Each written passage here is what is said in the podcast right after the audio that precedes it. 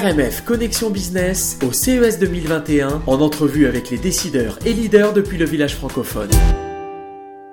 Bonjour à tous, nous sommes au CES et nous sommes ravis. Euh, nous sommes ravis d'être dans, ce, salon euh, où nous sommes au village francophone, où nous nous euh, relions parce que nous parlons la même langue. Et ça, ça permet des connexions, ça permet une, attractivité en tout cas, ça permet de faciliter bah, des, échanges, des, des, mises en relation. Nous sommes absolument ravis eh bien, ce matin de parler avec Stéphane Drouin, qui est le directeur général du Conseil québécois du commerce de détail. Alors effectivement, en ce moment, euh, il y a une grande actualité hein, pour, euh, pour vous, Stéphane Drouin. Vous m'entendez? Oui, vous entends bien. Bonjour à vous. Bonjour, il y a une grande actualité, je disais, et surtout des grands défis, des grands challenges euh, pour les commerces de détail. Est-ce que vous pouvez me, bah, me dire un peu ce que c'est que le Conseil québécois du commerce des détails? le Conseil québécois du commerce de détail est l'organisme qui représente, dans le fond, les détaillants québécois auprès du gouvernement, donc qui est un à la base de l'AB. Euh, mais qui, est aussi, qui a aussi une fonction de supporter, de mettre en place des programmes pour supporter euh, le, la performance et le développement du commerce de détail au Québec. Donc, euh, c'est à la base ce qu'on fait. Nos membres sont constitués principalement des grands détaillants québécois dans dans les principaux secteurs, l'alimentation, le vêtement, la pharmacie, la quincaillerie euh, et tout autre secteur, le commerce. Donc, on est assez varié. On a autant des grands commerçants qu'on en a des, des plus petits commerçants indépendants qui font partie de notre base de membres. Donc, on a une belle représentativité euh, de tous les secteurs à travers la province. Alors justement, on va en parler parce qu'effectivement, d'avoir une grande d'avoir une grande diversité, c'est aussi avoir une grande disparité d'avancement technologique euh, dans le commerce de détail. Et on sait qu'aujourd'hui, c'est quand même le nerf de la guerre pour un commerce de détail de, bah, de se digitaliser. De c'est pas aujourd'hui d'ailleurs, mais aujourd'hui, c'est la, la, la, violence de, de, du, du devoir euh, se numériser et se digitaliser, elle est, elle est actuelle, elle est importante elle est même indispensable. Ben, écoutez, j'avais justement une discussion ce matin avec un groupe de commerçants et, euh, et on, je pense qu'on est dans le, le, contexte de la pandémie a vraiment été un accélérateur de, de du commerce électronique de, de, par toutes les fermetures euh, qu'il y a eu euh, autant ici au Québec que vous avez eu ailleurs dans la francophonie. Et, et, je pense qu'on les commerçants qui ont eu à faire le virage numérique l'ont probablement fait avant et pendant la crise. Maintenant, je pense qu'on tombe à l'heure de la performance numérique. Et là, c'est là que c'est un beau défi qui se place devant nous. C'est comment qu'on arrive à, augmenter la performance numérique des commerçants, entre autres ici au Québec, pour être capable d'être compétitif avec les autres plateformes internationales. Mais totalement. La, performance, elle tient aussi, parce qu'on va aussi parler de, de l'hyperlocal. C'est-à-dire que l'hyperlocal, c'est aussi un énorme enjeu pour tous ces commerces de détail. C'est important euh, et comment, euh, euh, comment en tout cas trouver des, des solutions pour qu'un commerce de détail bah, permette aux consommateurs de trouver des ressources près de chez soi qui existent, des détaillants, sans passer par justement un Amazon qui va livrer un produit bah, d'un pays très lointain peut-être ou même d'une autre région c'est déjà pas mal. En déplacement, c'est déjà pas mal. Effectivement, vous avez raison.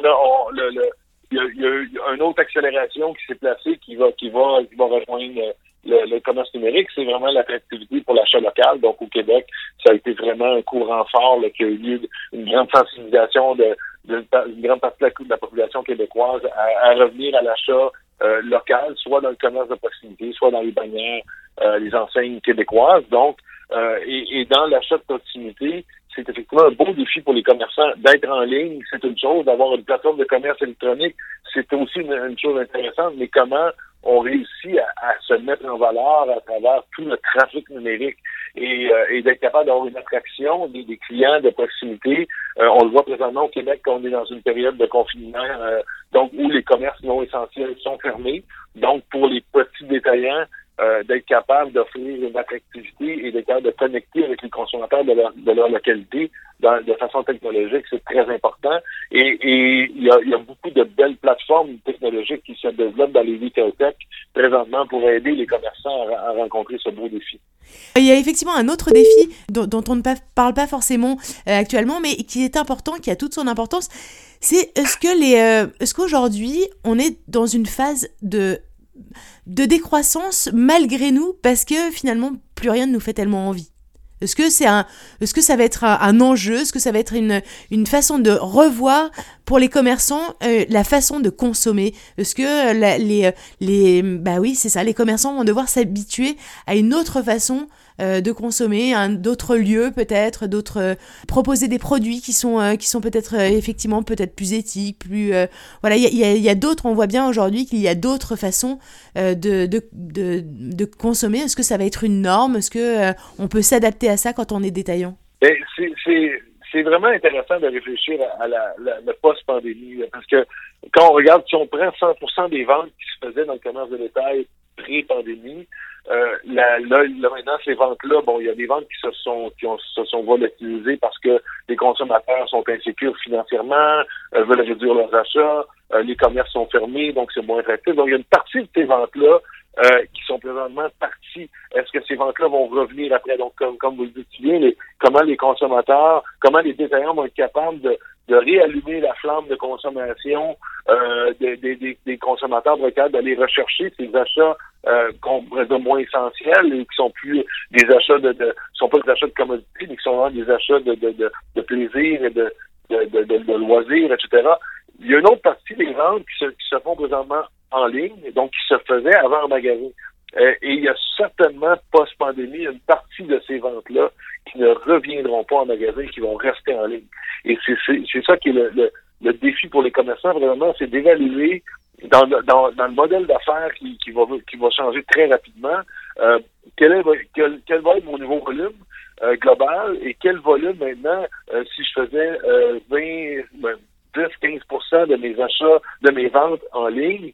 Euh, et maintenant, je suis rendu à un plateau peut-être de 40-50 de mes ventes en ligne. Quel va être le nouveau plateau qui va se placer après la pandémie? Et ça vient tout changer la dynamique du modèle d'affaires. Et c'est là que les commerçants ont vraiment un beau défi d'adaptation et, ça demande une réflexion immédiate. Et, je parlais des commerçants ce matin, puis je vais, je vais vous le dire textuellement comme ça m'a été dit. C'est très difficile pour moi de penser aux trois prochaines années quand présentement, je suis préoccupé sur les trois prochains mois. Mais c'est ça. Et c'est là que c'est là que c'est un beau euh, un, beau défi euh, psychologique et d'affaires aussi pour les commerçants de trouver l'équilibre entre il faut quand même que j'investisse dans mon futur, mais je sais même pas comment je vais réussir à passer à travers les trois prochains mois qui s'en je, comprends tout à fait, mais je comprends aussi que euh, effectivement vous êtes au Québec et que toutes les, bah, toutes les régions du monde euh, ont exactement le même défi, euh, parce que ce défi-là, il est tout à fait mondial. Et effectivement, pouvoir se connecter, pouvoir se s'allier, pouvoir se, se partager des informations, pouvoir se partager des technologies, pouvoir faire travailler sur, sur, sur, de, la, sur, sur de, la, de, de la vente, de, la, de la prédiction de vente, etc. Tout ça, c'est quand même, ce sont des sacrés enjeux et c'est euh, peut-être ce que vous êtes venu euh, chercher au CES, justement. Oui, exactement. Dans le fond, euh, ce qu'on regarde, c'est comment comment on peut outiller les, commerçants pour être capable de, mieux. Donc, dans le fond, il y a deux axes. C'est de, de, mieux d'avoir un modèle d'affaires qui est global, qui est beaucoup plus performant dans la nouvelle réalité qui s'en vient, avec plus de ventes en ligne, plus de demi-canal. Euh, les attentes des consommateurs aussi euh, vont, vont avoir changé. Et, et, en lien avec ces attentes-là, ben, il y a des grands joueurs comme Amazon qui, qui établissent des standards aux yeux du consommateur, donc des standards euh, de, de, de, de, facilité, euh, de, de, de, rapidité de livraison, euh, de, de, de, retour de marchandises facile. Et ces standards-là deviennent une norme pour les, auxquelles les commerçants doivent, doivent rencontrer. Alors, euh, ce qu'on essaie de voir par l'entremise du CR, c'est de voir comment on peut aider les détaillants, qu'est-ce qui est disponible pour aider les détaillants à évoluer leur modèle d'affaires rapidement euh, et simplement pour être capable à la fois de répondre au, au, nouveau modèle d'affaires qui s'en vient vers le commerce en ligne plus important et à la fois d'être compétitif avec des plateformes comme Amazon qui établissent ces standards-là. Donc, c'est vraiment un, beau, euh, un bel enjeu présentement pour le commerce de détail, que ce soit au Québec ou ailleurs dans le monde, mais je pense que c'est exactement la même chose qui se place ailleurs dans, les autres pays. Exactement. Écoutez, je vous remercie beaucoup. Qu'est-ce qu'on peut vous souhaiter pour euh, bah, là pour pour le mois à venir, parce que vous parliez des trois mois, mais même le mois à venir, hein, finalement. ben, écoutez, au Québec, lorsque la pandémie a commencé, euh, il y avait sorti un arc-en-ciel avec. Euh, ça va bien aller? ça va bien aller. Donc c'était vraiment et moi et mon mot d'ordre cette année, mon arc-en-ciel cette année, c'est le meilleur est à venir. Donc je crois que avec avec tout ce qui s'en vient, on a on a quand même une pandémie qui s'en va vers la fin et une relance du commerce de détail qui va être euh, vraiment importante. C'est un des secteurs qui était le plus affecté euh, euh, avec quelques autres, mais vraiment c'est un des secteurs qui était le plus affecté. Donc ce secteur-là va avoir à se réinventer pour pouvoir être attractif, pour pouvoir répondre aux nouvelles attentes.